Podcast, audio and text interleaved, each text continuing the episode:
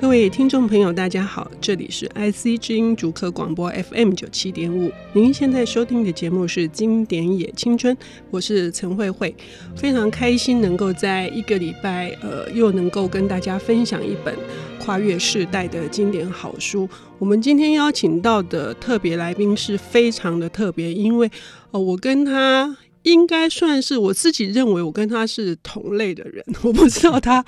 认不认为。那所谓的同类人，就是无可救药的爱书人，哈，是一个编书狂。呃，他前一阵子出版了一本叫做《书记忆着时光》，我好好的拜读了，所以无论如何一定要请他来上节目。这是允城文化的发行人廖志峰先生。志峰你好，呃，慧慧好，各位听众朋友大家好，哎、欸，真的很开心的能够请到你，因为呃，允城文化很多书都是我架上要好好收藏的。是我小时候也是，你小时候也是，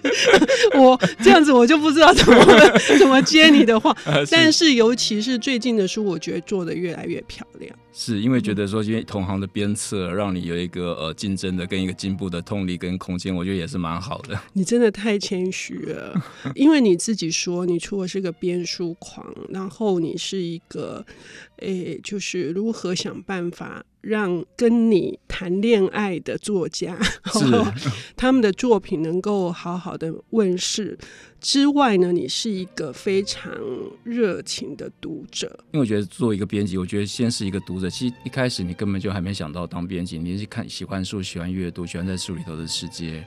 然后你才会进到这一行，那你当然很快乐，是因为你还可以看到很多的书稿是别人还没有机会看到的。对，所以今天要带来我们节目，跟年轻朋友们，不管你是有一颗年轻的心，还是你真是一个年轻的朋友，要介绍的这本好经典是白先勇老师的《寂寞的十七岁》。你看我们有多光荣、多荣幸呢？因为呃，今年也千春已经播出一年来，这是第一本介绍华文的经典。而且端出来的菜马上是大师级的，是因为这本书真的是很经典。我刚才其实，在上节目之前，我才发现这本书已经四十岁了。真的，我读他的时候，我我也很年轻。是，我们都是，其实我们是同世代的人，所以我们基本上同世代又同类的人。OK，那呃，即墨的十七岁，因为白老师有太多的杰作了，他可以说夏志清老师说，他可能是五四之后，除了鲁迅、张爱玲。短篇小说写的最好，那为什么志峰会挑是呃寂寞的十七岁这一本短篇小说集呢？呃，因为我觉得其实那就是一个作家开始，或者我们刚刚开始看到一个作家的开始，也是我们开始进入到这个作家的小说世界的开始。然后这本小说，这篇小说让我回想到我们在高中的时期的那些经历，所以呃那时候接到电话，然后慧慧说要要要我谈《经典也青春》，那我想没有什么书比这本更经典了，更青春，是更青春。是是是，OK。寂寞的十七岁是一个怎样的故事？他基本上就讲一个高中男生的一个经历。那这高中男生他其实有点自闭。那华尔街的世界里头，他虽然长得很高大，可他心灵是很纤细的，跟他外在市场是不相符的。那会有点自闭，那不晓得怎么跟同学相处。那要主要在描述他的高中生活里头，这种不知如何自处、有点自闭的。人他怎么样经历过他的青春很苦涩、很稚闷的一一个阶段？哎、欸，知道我们都知道很多好的作家，他们都会描述关于这个青春与彷徨，哈，就是苦闷啊、寂寞。呃，比如说之前呃，我们也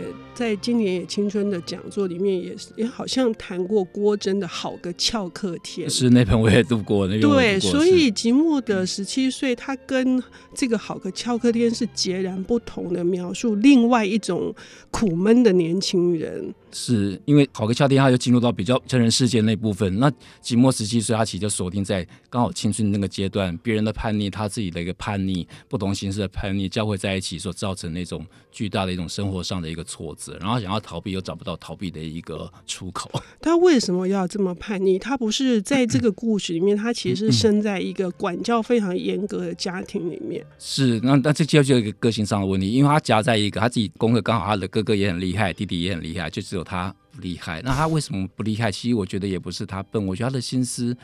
我是觉得他心思事实上有一点飘逸，或者是还没有找到自己。我自己在高中那个阶段，或者我的一些同学朋友，我们其实也都是这样。那就反正就是觉得还有大好的时间，然后反正就像大家这样随波逐流的，有点那种随波逐流的感觉，或者其实还没找到自己。那我觉得这个这种冲突，就是在这种还没找到自我之间所产生的。那它是一个，这就是说，这个故事里面所描述你。呃，让你觉得最能够贴近一般的年轻人，包括当时让你感到非常的共鸣的是哪些？哦，比如说，其实像，其实我们自己国中、高中也知道，有些同学就是会被欺负，然后他就描述那个被欺负，所以你看到那部分，事实上是呃心有戚戚焉。你有被欺负过吗？我是没有，但是你会变成一个旁观者，但是我们也当然不会变回一个加害者，但是事实上就是你的周围事实上都会发生这种事事情，就是不一定是。呃，肢体的可能是语言上一种暴力，嗯、我们现在当然是讲霸凌，所以霸凌这种事情从来没有断绝过。嗯、然后他又描述到他同班，他那时候是高中男女同班嘛，嗯、他描写到女生，就是同年龄的时候，奇怪，女生真的是比男生还要成熟，所以很多男生对于一个比较成熟的一个女同学的时候，事实上是会畏惧的。那他也还把这部分也把它描出来，所以描绘出来，所以我觉得，哎，这个事实上感觉就是很。很深刻，然后就是那个记忆跟你的记忆事实上是并没有什么落差。总而言之，是一个不喜欢读书，然后也找不到读书的方法，可是被父母这样子很严重的逼着说一定要向他两个哥哥看齐，看齐是，所以他反而产生一种特别的畏惧，然后又想要去逃避。呃，主要是逃避。他就是因为这样，反而就会更不想，就会不想去上学。然后在同学，然后在在学校啊，在家庭是这样的一种被被强迫。嗯，然后在同学，他又没办法融入到同学的同才的一个生活里头去。就是你在看这个白老师写这个故事的时候，你他把这个年轻人写的活灵活现的，就是写出一个年轻人，你搞不懂他脑袋到底是在想什么。什么对。真的是因为我那时候我同学，他的确就是家里的环境不是很好，也不是很差，但他就是下课就是去跑去电影院或者去逛唱片行。嗯，那那么喜欢音乐吗？好像也不是，但是我觉得就是一个有种无无所事事那种感觉。就是那时候是真的不知道自己的目标是什么，是什么，但也不想回家。哦，OK，所以他在学校是一个怎样被霸凌法？你至于问他为什么被霸凌，他有什么错？呃，比比如说他他其实是一个很内向，那比如说他的体育表现就会很笨拙。那大家如果知道，但老师当然也知道这个学生他可能不爱运动，就会要去做他比较高难度，比如吊单杠的，那可能就是讲他真的也受伤，然后受挫。那后来就只有一个同学对他很好，那个同学他的班长，但是因为他发现这个同学只有这个同学对他好，就他就对这个同学更好，但这样就会引起误会，就是说。当然，这部分有一部分在描写那种同台之间那种友谊，嗯，但是他这也有有一种朦胧的暗示，嗯，那那这种当然在这些同学间就会造成一种流言，那也会造成一种，那这相对来说就是。言语上就会给他们又造成一种压力，很大压力，就迫使这个班长不得不跟他疏远疏远。对，那他好不容易才有一个对他有好意的人的同学，他又失去了，没有错。那他就只好又开始闲晃。对，他只要闲晃，然后又遇到他又在在教室里头又被他的女同学强吻，所以他又 他的心里又更错，他就开始跑，就跑到新公园去。好惨哦！所以这个书，尤其是这一篇哈的这种倒叙法。有一点悬疑哈，这是白老师写作上相当高明的一个。而且这是他二十四岁时候的一个作品。那我后来发现他这个要树立起劲。是，而且他说他写这个小说的时候，事实上他在那个预官学校在上那个地图课，他觉得很无聊，就把那个地图然后翻过来就开始写，写出来的小说就是寂寞的十七岁。嗯，而且寂寞的十七岁这个名词后来就风靡一时，对不对？其实后来一部电影叫《寂寞的十七岁》是白景瑞拍的，但是跟这个故事 完全没有关系。是，那也使得那一代的年轻人一旦要。要说明自己这种不被理解，或者是他们的痛苦，就会用自己是寂寞的十七岁，有点像失落的一代，然后有一个标签在那边很清楚。Oh, OK，好，呃，我们刚刚已经聊到这个白老师的代表作，但是我们要休息一下，我们来讲这个寂寞的十七岁，它还有什么重大的影响？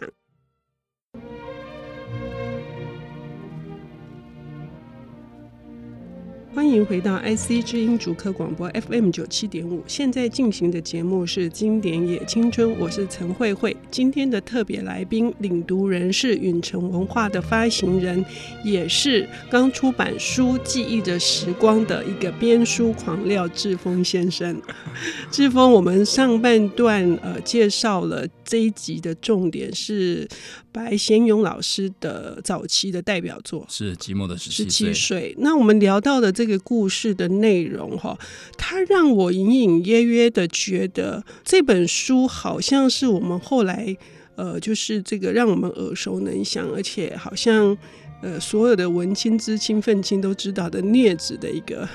呃，一个好像一个原型的感觉。是，其实我那时候也看到这个，我就重新读这本书的时候，才发现，哎，其实就是镊子的原型。因为提到一个、嗯、一个青年，他怎么样逃避他的家庭，然后躲到新公园里头去寻找另外一种认同，另外一种温暖。当然，在那个公园里头，他有不同的一个遭遇。那他也因为这样不断的经历。认识不同朋友啊，不断的一个成长。嗯，所以我们呃，我们还是回到呃，刚刚这个寂寞的十七岁的那个内容哈，就我们已经提到说，他在家里因为有一些高压的期待，然后在学校又找不到任何的好同学、好朋友，对，好朋友，好朋友，所以呢，他的这种不知道何去何从的。这个心理真的完全写出了我们不管哪一代年轻人都碰到的问题，所以很可怕。所以我重读的时候觉得很可怕，就是你的确，你像，而且这本书已经四十多年前写出来的作品，你现在看你的高中，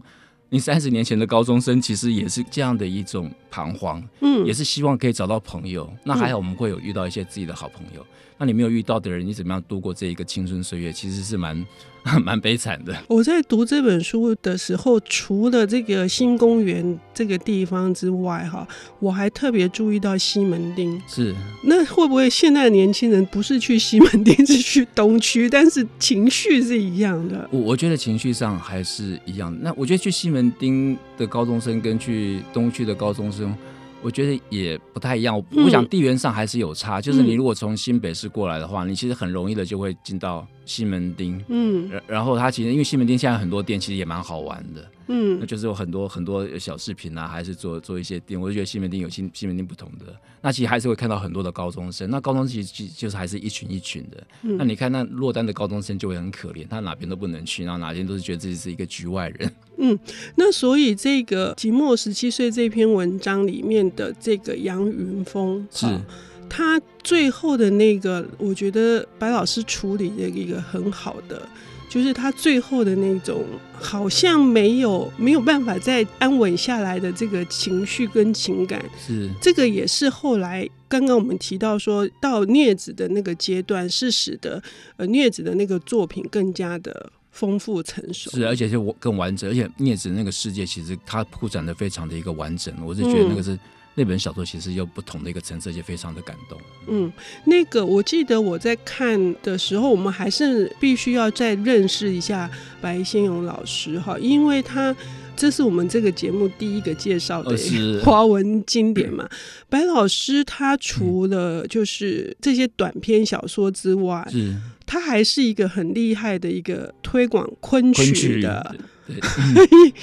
所以这种呃，这种对戏剧的喜好，跟他在写作的小说的技巧是有是有影响、有关联的嘛？对，因为我是觉得一切都从他的童年开始。如果他童年经历过一个家国之变，那、嗯、童年如果听到的是昆曲，然后看过那样的一个辉煌，他其实就在他的作品里头，或他将来有机会，他就不会把它呈现出来。哎，说到家国之变，我们好像可以聊聊白老师他传奇的身世哈。嗯，是。他的父亲是白崇禧将军，当过国防部的副部长。嗯，然后白老师还为他父亲立传，立传是《父亲与民国》。父亲与民国，那时候刚好我在时报的时候处理过的、编辑过的一本书，而且那个还在还在继续，还就陆陆续续还有在写二二八，还有。对，所以白老师他从广西一路到南京、重庆、上海，然后到香港，到香港，对对对对，然后再到台湾，对。所以这个也是使得是他丰富的写作的一个。我觉得其实很多作家他其实他开始就是他他的那种生活的资历变成他故事写作的一个土壤跟养分，这个是跑不开的。那当然会从自己开始再去关心其他的人。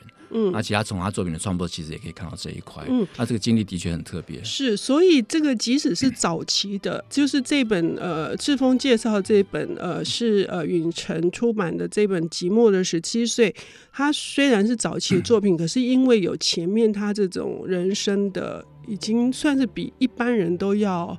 动荡不安的经历，是，所以使得这个作品也其实是算是成熟的。成熟不，他的心灵是早熟的。早熟，我我我觉得他真的是他的心灵是早熟的，不然他也写不出。而且他的《玉清嫂》比这个情感更强烈，那个写写作的年代比《寂寞时期》还要早，可是他对那种情绪的描写又更深刻。我觉得他的心灵实际上是早熟的。对，因为呃，刚好那个志峰提到了《玉清嫂》，所以其实这一本《寂寞的十七岁》是一本短篇小说集，它里面还收录了很多很重要的作品。作品，嗯，你除了《玉清嫂》之外，还有我我觉得《谪仙记》也是一篇代表。哦，《择天记》我非常，我觉得是感佩。是，他就从自己又跳到。他就是他家国之变，然后从自己的经历又扩展到一个时代、一个世代、一群人的一个遭遇。嗯，《谪仙记》他后来也触发了一些更重要的作品出来了。是因为他变成，假如说这个寂寞十七岁会引出了台北人跟镊子，那《谪仙记》会引出了纽约客这个系列，那就流亡到海外的这些我们那一代的一个中国人的一一个心境上的一个转变。哎、欸，所以我们真的是我们我们其实在这个岛上拥有一块很重要的宝贝宝玉，只是是。因为很很少有一个作者，他一路这样创作到现在。是这个，其实因为作者你其实很难关在书房里头不跟。我是觉得你的生命的历练，我阅历越丰富，我觉得你创作的元素跟题材就会越多，这是很重要的一环。嗯嗯。所以呢，呃，白老师现在即使年纪都已经将近八十岁了，是有，有他还是一样对于写作、阅读、戏剧。还是非常的这个到处奔波，对他那个创作的心其实从来没有停止，即便是昆曲也是一种创作。然后当然现在又持续在创作，他纽约客停了很久的纽约客的系列，然后前几天也在去年在报纸上也有登出他的一个小说纽约客系列的小说。哇，那所以呢，我们今天真的是呃一个很好的开端，就是我们。先从白先勇老师的《寂寞的十七岁》去介绍华文经典，尤其《寂寞的十七岁》里面的每一篇都值得细细的阅读。是那个很很很有味道，即便说他早期的作品有点深涩，可是他那个情感或者他的笔触反而有点清新。嗯，而且之前没有看过，而且他的白话文是非常非常漂亮跟纯熟的。嗯，你可以多谈一点白老师他的这个创作，就是这早期作品上面还有哪些特色吗？他的特色其实他是从自身的经验出发，那他自因为他他的遭遇很特别，他曾经生过病，所以关在家里头，关在家里头跟他哥哥分开来，他他家里的一个厨子就讲故事给他听，他听了很多通俗演绎，然后但是他自己又观察他周围人的一些故事，所以他就把他就在他脑子里头慢慢的就就成型了。嗯，像比如说他讲寂寞时期的这个主角，他是说他是他亲戚的一个小孩的遭遇，可是事实上我们也看到白老师的影子，那所以他是想把这两个人把它融合成一个，在杨云峰身上，他反而要变成一种共相。我觉得这这种丰富，跟他的吸收的讯息，跟他自己的观察，跟他的心灵的敏感，我是觉得这是成为他成为大师的一个原因。好，今天非常的谢谢志峰为我们带来《寂寞的十七岁》，分享给你是很青春的年轻人，有一天你也渴望成为经典的这所有的听众朋友们，谢谢志峰，谢谢慧慧，谢谢。